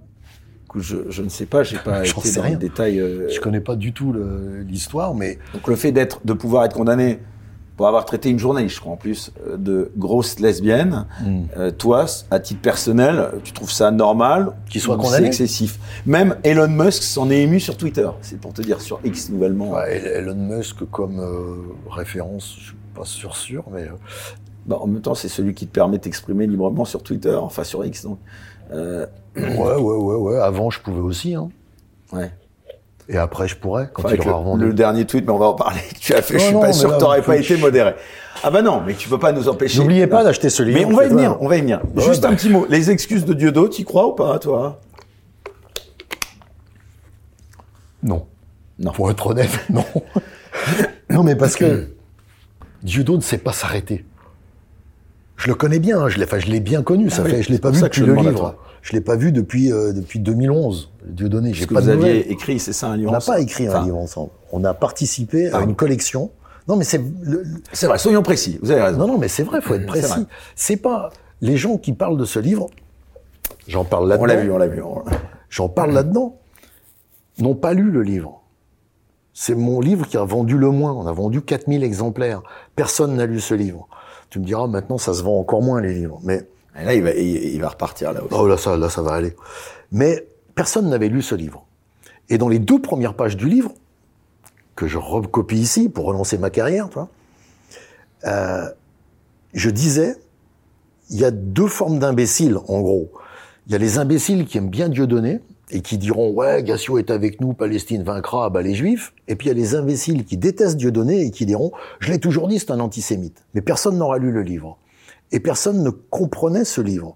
J'ai juste mon nom sur la couverture avec Dieu donné. Je ne l'ai pas rencontré pour faire le livre, on n'a pas écrit à quatre mains. On a simplement donné chacun notre avis sur la liberté d'expression. De mon point de vue, ma partie est beaucoup plus intéressante que la sienne. Parce que euh, moi, j'explique des process.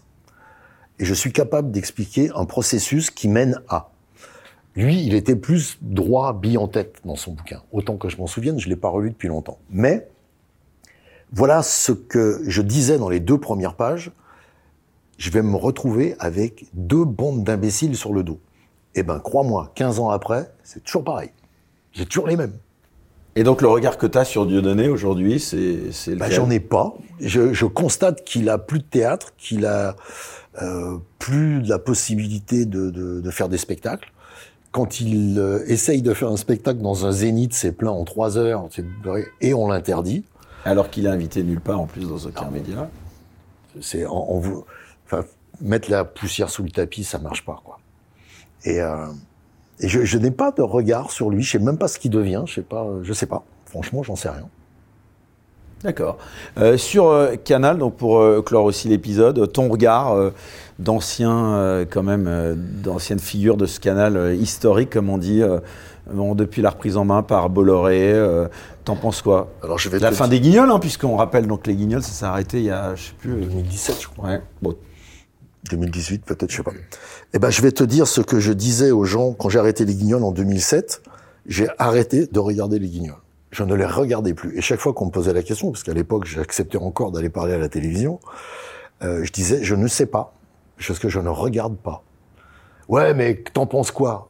Alors, ce que tu veux, c'est un avis à l'emporte-pièce, un truc que- sur quelque chose que je connais pas, ou tu veux vraiment mon avis? Eh bien, sur Canal aujourd'hui, euh, quand j'ai quitté Canal, j'ai rendu mon abonnement et j'ai cessé de regarder Canal+. Je suis plus abonné, je ne vois plus Canal+, ni en clair, ni rien, je regarde pas. Et j'ajouterais ni TF1, ni France 2, ni rien. Je Tu regardes plus la télé Non. D'accord. Sur la télé, je Mais regarde. sur Canal, quand même, qui avait été, euh, enfin, pour toi, je pense, une partie de ta vie, Oh quand bah, même. pas une si n'est même, importante, euh. Voilà. Euh, ça te, ça t'attriste ou pas Quand même, Canal a baissé fortement en audience. J'en sais rien du tout. Je regarde jamais ni l'audience, ni L'accès, ce qu'on appelait le clair, là, euh, Je sais il y a même pas une qui seule le fait. émission qui a Qui pris- le fait Bah, je, je, sais pas non plus, tu vois bien te dire. Tu vois, non mais voilà, ça Enfin, m'intéresse. ça fait, ça fait quoi, moins de 100 000, euh, je sais pas, euh, ça téléspectateurs pas. par On soir. va faire plus que ça ici. Ah oui, oui, c'est ça, moi je confirme. Donc, ouais. Non, mais je regarde pas. C'est pas du tout un mépris en disant oh je non. C'est juste que ça ne m'intéresse pas. Pas plus qu'aujourd'hui la télé ne m'intéresse. Si on te proposait d'y revenir, tu Ah non pas jamais. Bon, D'accord. non non. Je suis pas Toen. T'es hein. pas nostalgique non plus. Ah oui, bah Toen, tiens. il est retourné. Ouais. C'est magnifique. Il a été viré puis il est revenu. Ouais. Ah, Moi, j'ai pas suivi l'histoire, Ah, mais je mais connais Toen. Donc le mec se fait virer, il prend un chèque en Ouais, partant, obligé. ouais. Et il revient. Et à un moment, on lui dit ah mais il était marrant, il revient. Et il revient. C'est exceptionnel. Il ouais. reprend un chèque. C'est magnifique. C'est bien géré. Et puis euh, ça prouve aussi que le mec, il a des, je sais pas, il a une, je sais pas, une colonne vertébrale un peu curieuse quand même. Antoine. Non, moi je sais pas. euh, tu reviens par un, enfin tu te ferais virer, tu, bon, je sais pas, c'est un peu curieux. C'est sa vision des choses. Moi, je condamne pas quelqu'un qui a besoin de, de vivre et de manger. Alors, on en vient à ce livre et puis Ah. euh, tout ce qu'il va. euh, ah, mais t'inquiète pas, ça va. On a encore des questions. Oh, Euh, donc, on va rester sur ce sujet de la liberté d'expression. Donc, je le rappelle, on le remet à l'antenne, donc on l'aurait pas vu encore assez. Donc, Bruno Gassio, de mémoire de Guignol, la censure n'est jamais politique, aux éditions Massot. Ça fera un très bon cadeau au pied du sapin, hein, si tu, on t'avait dit ça un jour.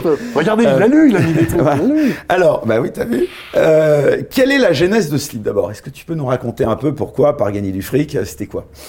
Alors on gagne, pour être très clair, on gagne pas d'argent Il avec n'y en un a pas un qui me dit qu'il gagne de l'argent. C'est Avec un il livre. Non, mais on gagne pas d'argent avec un livre. À moins d'en vendre 300 000, 400 000, 500 000. Mais jusqu'à 50 000 balles, on gagne. Jusqu'à 50 000 exemplaires, par exemple, on gagne, euh, allez, vaguement un, peu plus d'un SMIC euh, mensuel. C'est tout ce qu'on gagne. Après, quand on vend 300, 400, 500 000, plus personne ne les fait. Oui, on commence à gagner de l'oseille. Welbeck, Musso, euh, Lévy, euh, nos tombes, peut-être. Je sais plus combien elles vendent. Je demanderai à mon éditeur, on a tous les ventes. euh, Donc la genèse de ce livre, au-delà de donc, alors la genèse du bouquin, chercher à en vendre, c'était d'abord non, on ne vend pas de livres. voilà. La genèse, c'est la fin euh, de l'émission C'est encore nous, euh, qui était présentée par Charline Van Honecker et Alex Vizorek à l'époque. Donc Euh, ça va nous et- amener à notre sujet. Hmm Ça va nous amener en plein à notre sujet. Voilà. Voilà. Donc, bah non, c'est ça le sujet. Exactement. Donc, l'émission s'arrête en quotidienne, puisque le meilleur moyen d'arrêter une émission, c'est de dire, bah, elle n'a pas été arrêtée, elle est le on dimanche. la passe en hebdo. Ce qu'ils ont On fait d'ailleurs avec bah là, enfin la- la- justement, voilà, Ah ouais, on la passe en hebdo. Euh, la proposition m'avait été faite pour les Guignols par Michel Denisot, qui était un éphémère président de Canal, et je lui avais ri au nez. En Attends, fait. il t'avait fait la proposition de passer les guignols en hebdo. Ouais. Ah ouais. Bah, c'était peut-être le, le résumé de la semaine. Non? non? Bah, euh, c'était déjà là. qu'on avait. Tu veux dire, oh, ça marche bien, tiens, on va Tu faire. avais déjà en hebdo les cinq qui étaient euh, regroupés. Enfin, je me Ouais, souviens. enfin, moi, j'en prenais, ouais, il y avait en gros trois émissions. ouais. Mais, euh, et donc j'avais. T'aimes bien, t'aimes bien Deniso. Non? Oui, je l'aime bien, oui, oui, oui, je m'en fous complètement. des de blagues, Denis. ouais. Ouais, il fait des blagues, pas méchant, Denisot. Ouais, Et- drôle d'ailleurs, je trouve. Très Ouais, drôle. parfois. ouais, Insta. ouais. Quand? Rappelle-moi quand. Non, mais il, fait- il a un Insta qui est assez drôle. J'encourage à regarder d'ailleurs. Ah Michel, si tu nous regardes, hein, je trouve assez drôle. D'accord. Mais bon. Moi, je l'avais trouvé marrant un mardi. Je sais pas, vers 20h, il été marrant, mais. Ah, c'est une blague, euh, monsieur Denisot, calmez-vous. Et donc, quand cette émission s'est arrêtée, je me suis dit, mais il n'y en a plus d'émissions de satire politique. C'est-à-dire qu'ils disent très clairement, on va faire de la satire sur la politique. bon, là, c'était juste. T'as oublié de préciser juste un petit truc. C'était sur France Inter. C'était sur France Ah Inter bah oui. l'après-midi. C'est ce qui change un petit peu la donne, moi, par rapport à. Bon, on va apporter de l'eau à mon moulin à moi, parce que moi, quand je trouve un mec pas drôle. avec nos impôts Bah oui, mais, Mais ouais, mais. putain, bah non. pas tomber là-dedans. Bah si. Mais c'est une en plein. connerie monumentale. C'est pas de ton niveau. Ah, mais si, mais, mais complètement. C'est ce qui garantit, t'as pas Mais, lu. mais non, non, mais c'est, mais non, mais moi je te, j'ai pas besoin. de Ton, là, ton bouquin, je te le dis de, de visu. Moi, il y a aucun problème, aucun problème, Guillaume Meurice. Simplement, ça me fait chier de me dire qu'il y a une partie de mes impôts qui aide à, qui aide à, à payer ce mec-là. Parce que je le trouve pas drôle du tout, moi. Ah bah tu le trouves pas drôle. Bah ouais, mais donc ça me fait chier de me dire que je participe à payer un mec que je trouve pas drôle. Les tu un- peux comprendre et ça les- ou pas ouais, Non, ouais, ben les un Qu'à million- Canal, t'étais payé J'en par parle, Bah j'en bah parle. oui, Je- mais la, c'est- la- là, les question, gens, ils- ils la pas question est légitime Ouais. et je vais Merci. expliquer et j'explique pourquoi la question étant légitime, la réponse doit aussi être entendue.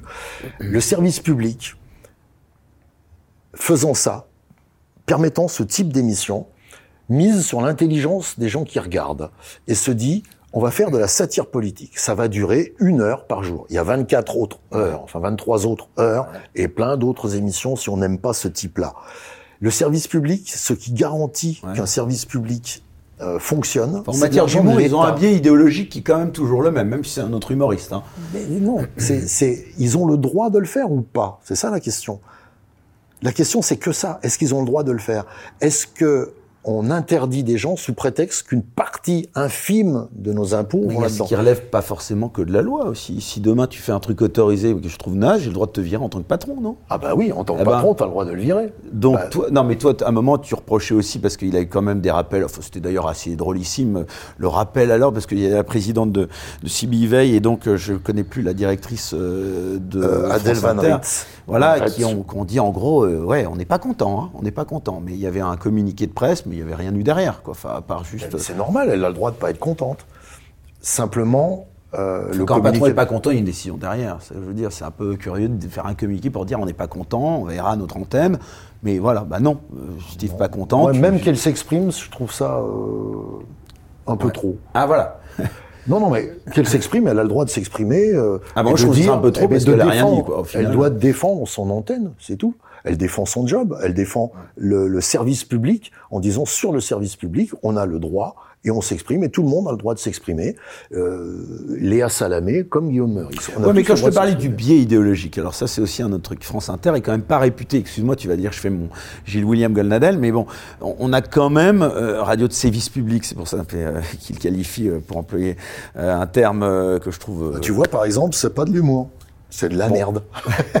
Non, mais c'est peut-être descriptif. jeu de mots. C'est peut-être un petit peu parfois descriptif dans le sens où moi je trouve en effet que parfois c'est marrant, mais il faut peut-être pas taper tout le temps dans un sens et un petit peu taper dans. l'autre. On a l'impression que le biais idéologique de France Inter, il est pas très raccord avec ton positionnement politique, par exemple, tu vois. Et je me fais aucunement l'avocat ici. euh, le...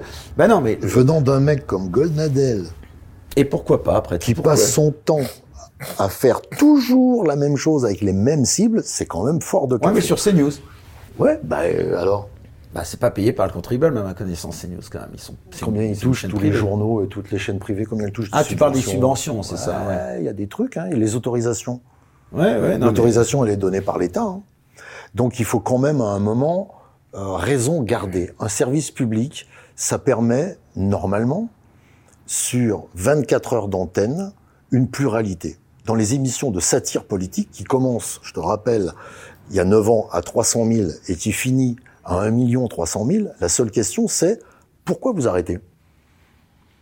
Et moi, si j'ai sous-titré le bouquin La censure n'est jamais politique, J'avoue que ça m'a surpris, moi, qu'on arrête les guignols, ça a cartonné.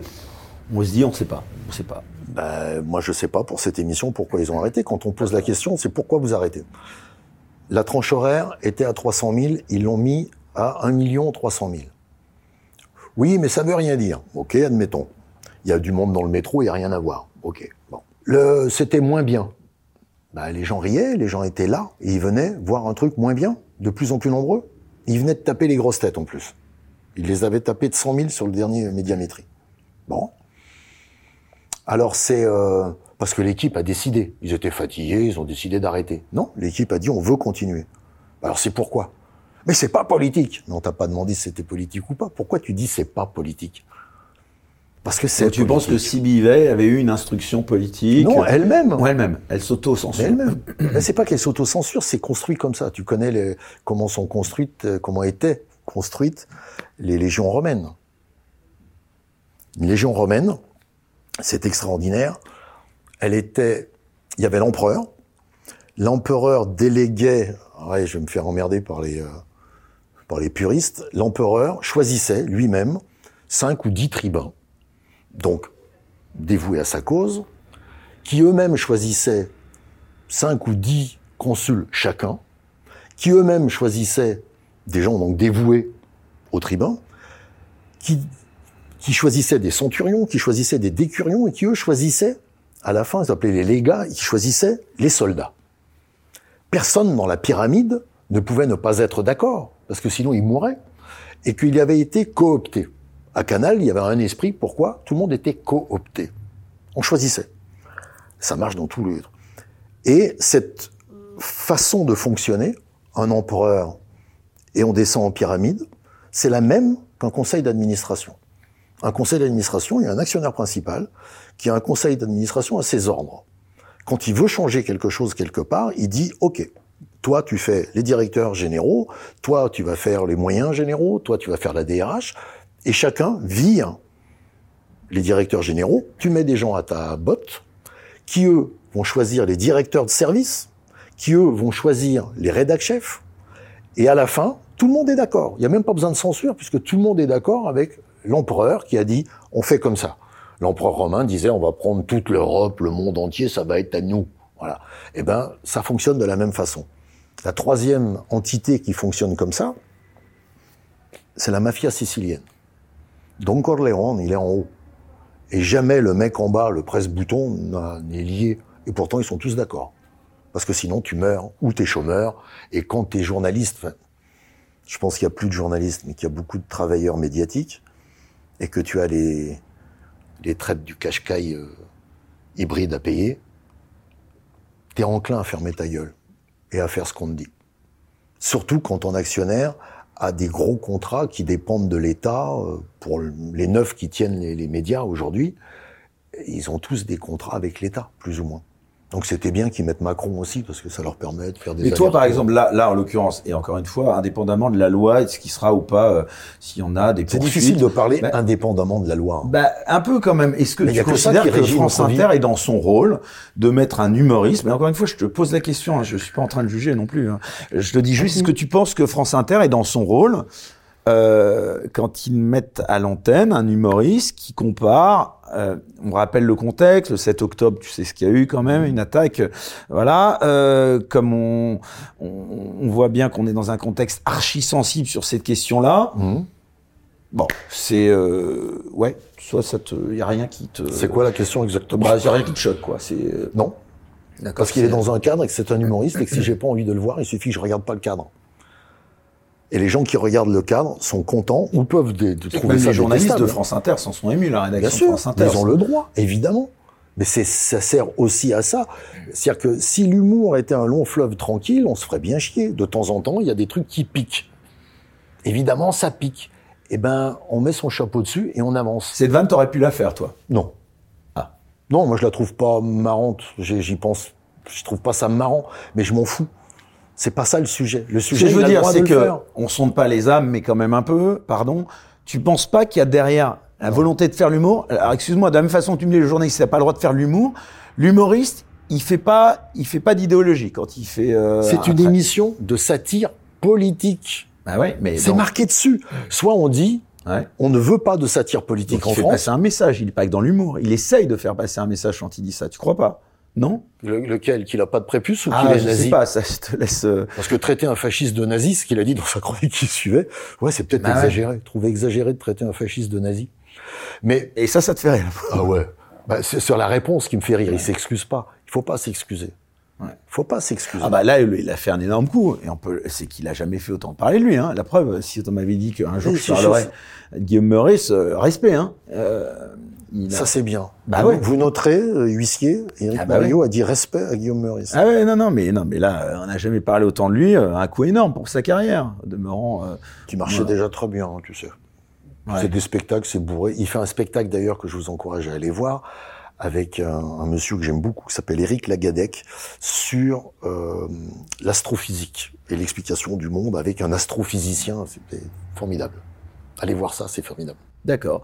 Bon, et puis alors il y a l'autre l'autre partie. Alors euh, sur euh, donc euh, la jeunesse du livre, donc on en a un petit peu rapidement parlé, mais euh, t'es pas reçu beaucoup dans les médias hein, pour faire la promo de ce bouquin. Tu l'expliques comment ça?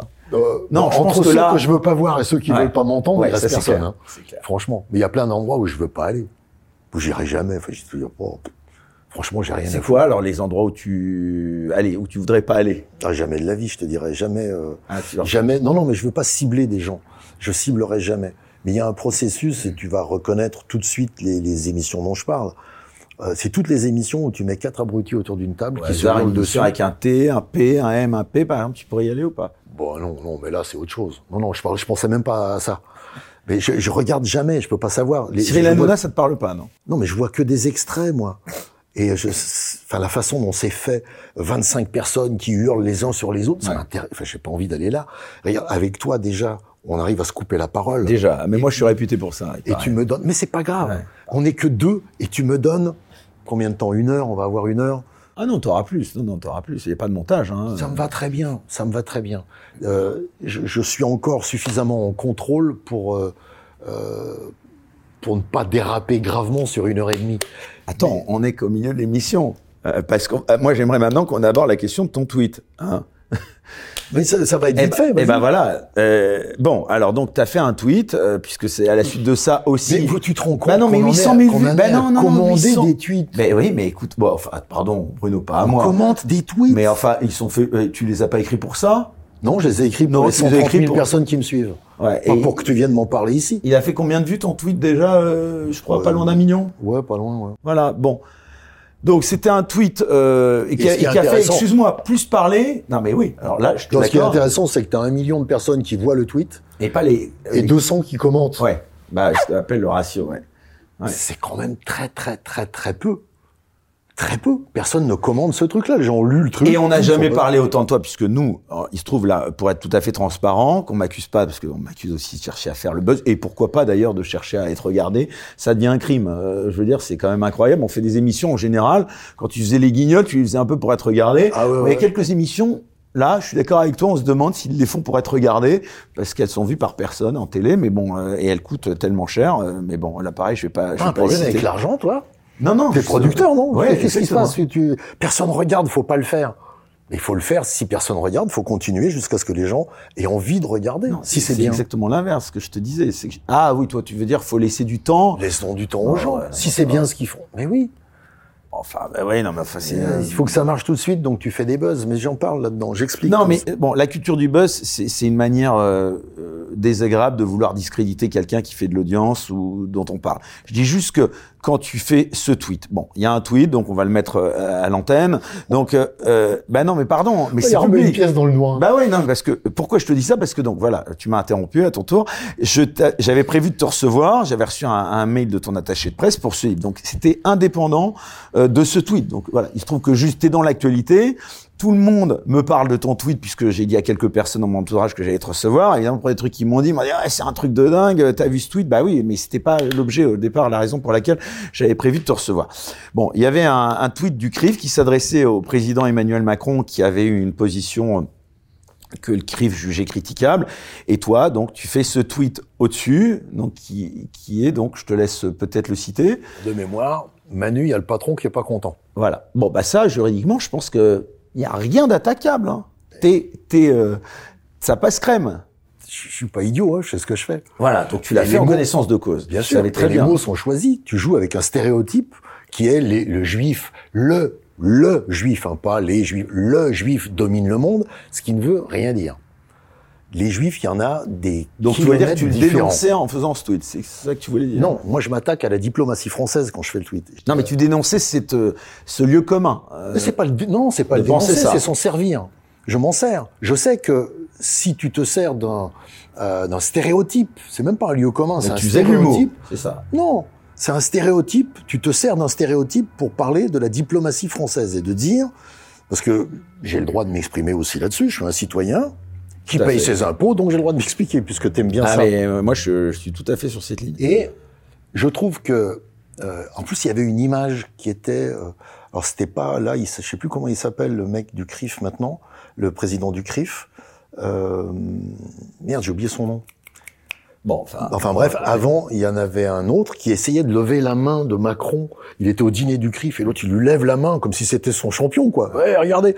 Et Macron résiste, il est là, il baisse comme ça, on sent qu'il est vraiment, tu vois, il est choqué qu'on lui fasse ça. Le mec est président de la République. Tu le prends pas par la main en disant, hey, c'est, c'est, c'est mon champion, applaudissez-le. Tu fais pas ça. Et donc, je trouve l'image choquante. Mais elle date d'il y a un moment, l'image. Et en parallèle, il y a un type qui met euh, que le CRIF est pas content et qu'il a demandé des explications. Le CRIF, c'est une association à loi de 1901 quand même. Et le mec va demander des explications au président de la République française de dire Eh, dites donc, vous avez dit que vous étiez pour le cessez-le-feu. Euh, non, non, non, non. Attends, nous, on n'est pas d'accord. Euh, Expliquez-vous là. Pardon. Et là, Netanyahou, le petit téléphone à Netanyahou. Euh, j'ai j'ai pas dit ça. Hein. En fait, j'ai dit le cessez le feu, mais euh, cessez le feu intensif. Toi, c'est- cessez moins moins le feu, s'il vous plaît. Et donc, j'ai dit, je me suis servi donc de ce stéréotype pour dire, euh, Manu, il y a le patron qui est pas content. Sous-entendu, tu te rends compte que la politique étrangère de la France sur ce thème-là, elle est en train d'être faite par le CRIF et par Monsieur Netanyahou. C'est ça que je dis. Et qui me tombe dessus? Tous les imbéciles. Tous les imbéciles. Oh, Ah oui. stéréotype. Vous ne lirez jamais rien de plus euh, antisémite que ça. Non. Rien à voir avec l'antisémitisme. L'antisémitisme, la haine des juifs. Moi, je hais pas les juifs. Jamais. Même pas je hais les, je hais personne d'ailleurs, en règle générale. Je n'ai aucune haine contre personne. Mais c'est même pas anti-israélien. Il y a tellement d'Israéliens qui veulent foutre Netanyahou à la baille, et toi, le prendre, foutre, dégage, tu nous emmerdes. Que c'est juste contre Emmanuel Macron. Là, c'est très clair. Tu te laisses, enfin, diriger par un, un, président de- d'association en loi de 1901 et un président d'un autre État. Et moi, ça m'a choqué. Et, quelque temps après, je m'aperçois que 90% des journaux finissent par être sur ma ligne. Où tout le monde dit, euh, ouais, quand même, Macron est un peu flottant avec sa politique étrangère. Ah, il fait des trucs, euh, on sait pas trop. Ben, lui non plus, il sait pas trop. Il n'a pas de colonne vertébrale politique. Je parle de colonne vertébrale dans ce livre, j'en parle là-dedans. Et Pas du tweet, mais du tweet. Ça dit quoi euh, des, de la liberté d'expression euh, sur les réseaux sociaux également, puisque beaucoup de gens, euh, toi le premier, tu, tu, tout à l'heure tu m'as dit que Elon Musk c'était peut-être pas ta tasse de thé, euh, mais bon, en même temps. Je paye pas, par exemple. Elon Musk, il est formidable. Il dit Twitter sera toujours gratuit. Bon, ben, il a enlevé Twitter, il a mis X, et puis c'est payant. Enfin, pour ceux qui veulent se faire certifier, voilà. Mais Voilà. peux- Mais pour l'instant, ça fait un an. Hein. Attends un peu. Dans deux ans, si t'es pas certifié, tu peux plus t'exprimer sur Twitter. Je fiche mon billet là-dessus. Gardez-la, celle-là. Dans deux ans, tout le monde, ceux qui payent pas, allez, 50 caractères. T'as le droit de dire bonjour à ta mère. C'est tout. Et en même temps, est-ce que tu crois pas que c'est un formidable vecteur de communication, euh, même pour, euh, pour Bah, la les preuve. gens qui t'apprécient La preuve, euh, y preuve, j'y suis. Et Il y, a, tu il y a- il y a- communiques il y a dessus. 130 ou 140 000 personnes qui me, qui me suivent, dont la majorité ne veulent pas du bien. hein. Je suis suivi par un nombre de bots incroyable. Il y a chaque fois que T'as reçu beaucoup de menaces suite à ce tweet ou Pas trop, non, c'est assez minoritaire. Il y a des gens qui ont publié mon adresse, donc on efface. Euh, mais c'est une personne, deux personnes qui viennent me menacer de mort. Des menaces de mort, beaucoup, oui. Ah. Sous forme bizarre. Mais Ah je oui. à chaque fois, je, à chaque fois, je dis rien, je, je bloque Ouais. et Bah, je bloques, signale. Je, ah oui, j'en ai bloqué 7000. Ah Je oui, dois être le mec qui bloque le plus sur Twitter. moi. J'en ai bloqué 7000. Goldanel, il est bloqué. Enthoven, il est bloqué. Il y a plein de gens, j'ai pas envie de lire leur, leur truc, quoi. J'ai écouté, j'ai vu, j'ai lu les livres de Goldanel, un. Euh, bon, le mec, euh, non, m'intéresse pas. Donc je lis pas, je regarde pas. Je veux pas dire interdisez Goldanel. Je veux pas dire euh, euh, Enthoven n'a pas le droit de s'exprimer. Non, exprimez-vous. Je, ça Mais m'intéresse quand pas. même, il y- avait même. Pardon de reciter un autre, un autre tweet où tu avais mis, je crois, un décompte 5, 4, 3, 2, 1. euh, C'est sur le même. c'est sur celui-là. C'est hein, sur voilà. celui-là où je mets euh, donc pas trop Manu, mais 5, 4, Quatre. 3. Donc, oui, c'est savais- allez-y, tapez. Voilà. Bien sûr, Donc, mais- quand même, non, mais ce que j'aimerais, euh, sans faire euh, de la psychiatrie de comptoir, mais, mais tu, tu, tu sais l'effet que tu vas provoquer Oui, quand même. Là, Ouais. sur celui-là, je le sais Voilà. parfaitement. ouais. Et tu le fais, tu peux pas t'en empêcher. Ou parce Non. que tu estimes que tu dois le faire. Je dois le faire pour montrer, et je pense, je pourrais même me dire, c'est grâce à moi que plein de journalistes ont commencé à dire euh, Macron, sa politique, euh, sa, sa diplomatie, d'ailleurs il a tué le corps diplomatique, hein, il n'y a plus de corps diplomatique, comment c'est possible qu'un président de la République française reçoive une lettre de tous les ambassadeurs des pays arabes en disant euh, vous déconnez plein pot là, monsieur le président, faut arrêter vos conneries. hein. La rue arabe, là, vous êtes en train de la mettre euh, sans dessus dessous. Comment c'est possible dans une diplomatie d'un pays comme la France que ce soit la présidente de l'Assemblée nationale, qui est certes un poste très important dans la République, mais qui dise soutien inconditionnel à Israël, Elle s'en a expliqué derrière. Elle a dit que c'était un soutien inconditionnel, non pas à la politique de Netanyahou, mais à l'État d'Israël. oui, bah, euh, non. Quand on soutient un- inconditionnellement un État dirigé par Netanyahou, on fait le parallèle, c'est on soutient inconditionnellement Israël à ce moment-là. Tout le monde, à part euh, ceux qui veulent refoutre, comme le Hamas d'ailleurs, qui veulent foutre Israël à la mer, les Juifs à la mer, ils n'y arriveront pas. Euh, mais raser Gaza et prendre la Cisjordanie, ça va pas les aider non plus. Parce qu'il y a un truc qui a explosé à la tête de tout le monde. Le truc s'était un peu endormi quand même. Le conflit israélo-palestinien, tout le monde s'en tapait. Et je pense encore aujourd'hui... Avec ce qui s'est passé 7 octobre, oui, ça c'est clair que. Ah là, c'est ressorti un peu, oui. Mais pourquoi, dans le monde entier, il y a autant de soutien au peuple palestinien, pas au Hamas? Personne ne peut soutenir des gens qui vont dans, dans des kibbutz et, et éventrer des femmes enceintes, tuer des gosses, c'est pas possible. On dit, oh, il faudrait que tu vois les images. Je dis, excusez-moi, je, moi, les snuff movies, déjà, je suis pas super fan, mais je le dis humblement, je n'ai pas psychologiquement la force de supporter la mort d'enfants filmés par des mecs qui rigolent. Je n'ai pas cette force. Je crois ce que vous me dites, je le crois. Je, je veux même pas faire le tri entre euh, euh, c'est, euh, l'armée israélienne qui a diffusé les trucs des caméras. Je m'en fous complètement. Je vous crois. Donc personne ne soutient le Hamas. Enfin, je pense. À part quelques tarés, peut-être, qui peuvent soutenir des tueurs d'enfants. Mais beaucoup de gens soutiennent, dans le monde entier, le peuple palestinien, qui est quand même réduit à sa portion congrue, là, en ce moment. Pourquoi? Et quand j'ai cherché à ça, je me suis dit, mais parce que on revient à l'injustice fondamentale, qui est la, lettre de Balfour à, à Rothschild. Je vous promets, sur la terre de Palestine, que les Anglais administrent et qui est une terre ottomane, je vous garantis la création d'un État juif, d'un foyer juif national. Sauf que quand tu décides ça, et que tu es Balfour en 1917, tu donnes un, une terre sur laquelle il y a des gens.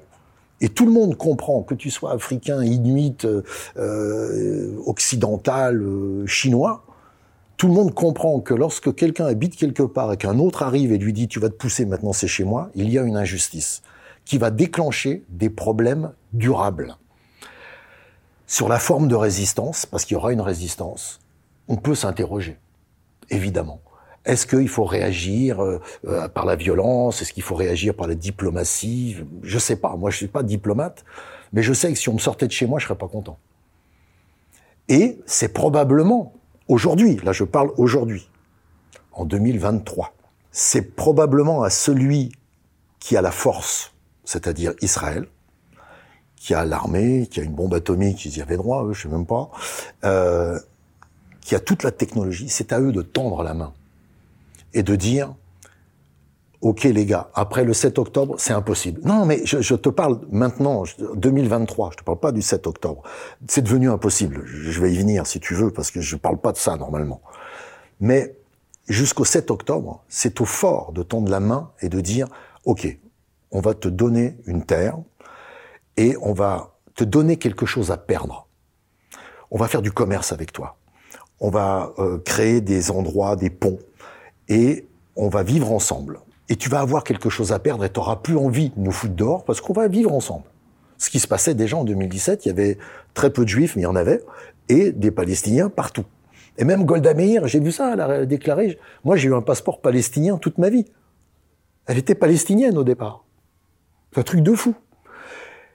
Donc si le plus fort ne tend pas la main pour faire la paix, alors qu'il a toute la puissance militaire, euh, euh, diplomatique, s'il ne le fait pas, qui va le faire?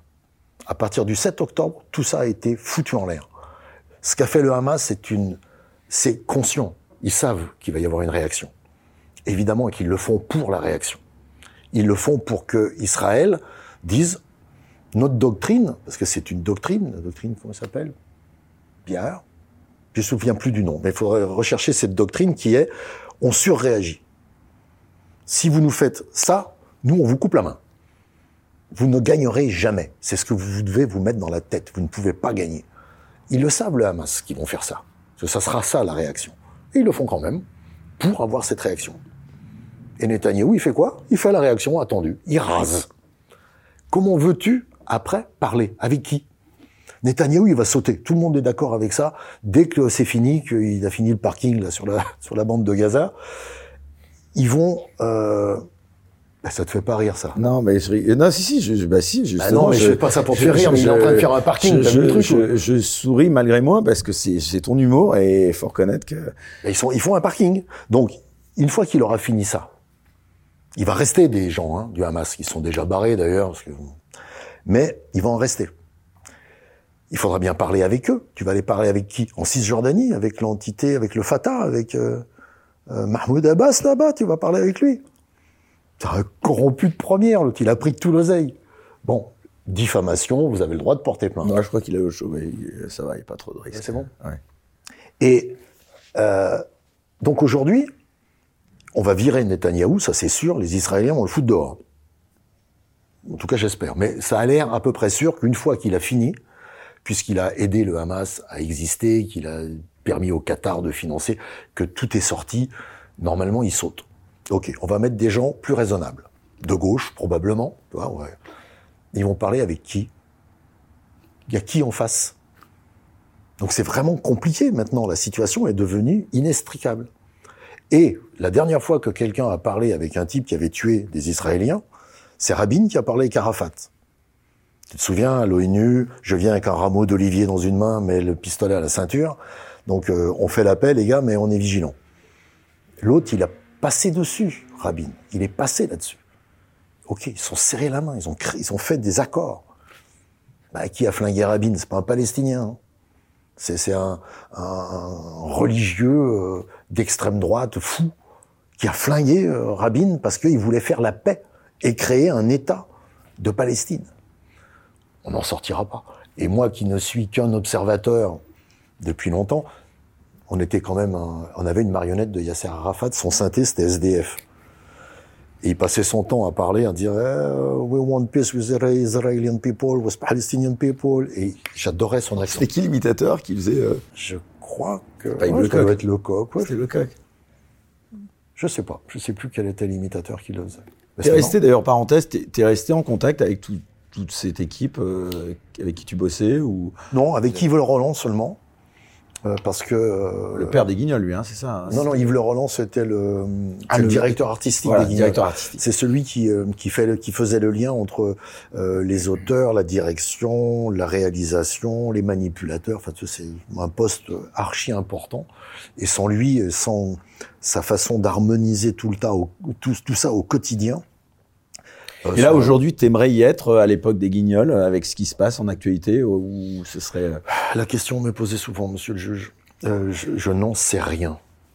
Franchement, je n'en sais rien. C'est très compliqué de, de, répondre à ça. quoi. Qu'est-ce qu'on ferait maintenant Dans Est-ce ton que le livre- Bruno Gassio de 65 piges en 2023 serait le même que celui de 1990 Non. Dans ton livre, tu dresses un, Bruno un état des lieux très sombre de la liberté d'expression en France. Euh, quelles sont les causes de cet effondrement selon toi? La petite musique qu'on entend partout, dans tous les médias, qui a été, je sais que je t'expliquais, les, les légions romaines, c'est comme ça qu'il y a une petite musique unique.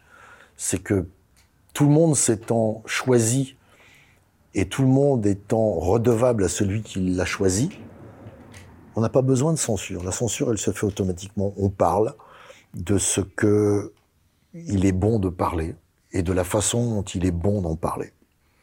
Et cette petite musique-là crée un, un problème. Euh, tu vois, quand tu es au bal et si tu as toujours le même air, au bout moment, tu te fais chier. Quoi. Et euh, effectivement, alors là, tu as raison, je te donne raison. Quand tu écoutais une émission comme euh, euh, C'est encore nous, il y avait une dissonance. Tout d'un coup, on disait Ah, oh, mais ils disent pas la même chose que tous les autres, dis donc. Oh. Et tu as 25 000 radios, euh, 500 000 télés, euh, toute l'heure de 23 heures pour France Inter sur 24, de même musique, et tout d'un coup, t'as un truc qui dissonne. Et tu, vois. Rien que pour ça, le service public doit exister parce qu'il sort. C'est le seul endroit où tu peux faire dissonner parce que normalement, tu n'as pas de pression. Pour voir la suite de l'émission sans aucune censure, merci de vous abonner à la chaîne Les Incorrectibles Plus sur Player depuis le lien en description sous cette vidéo.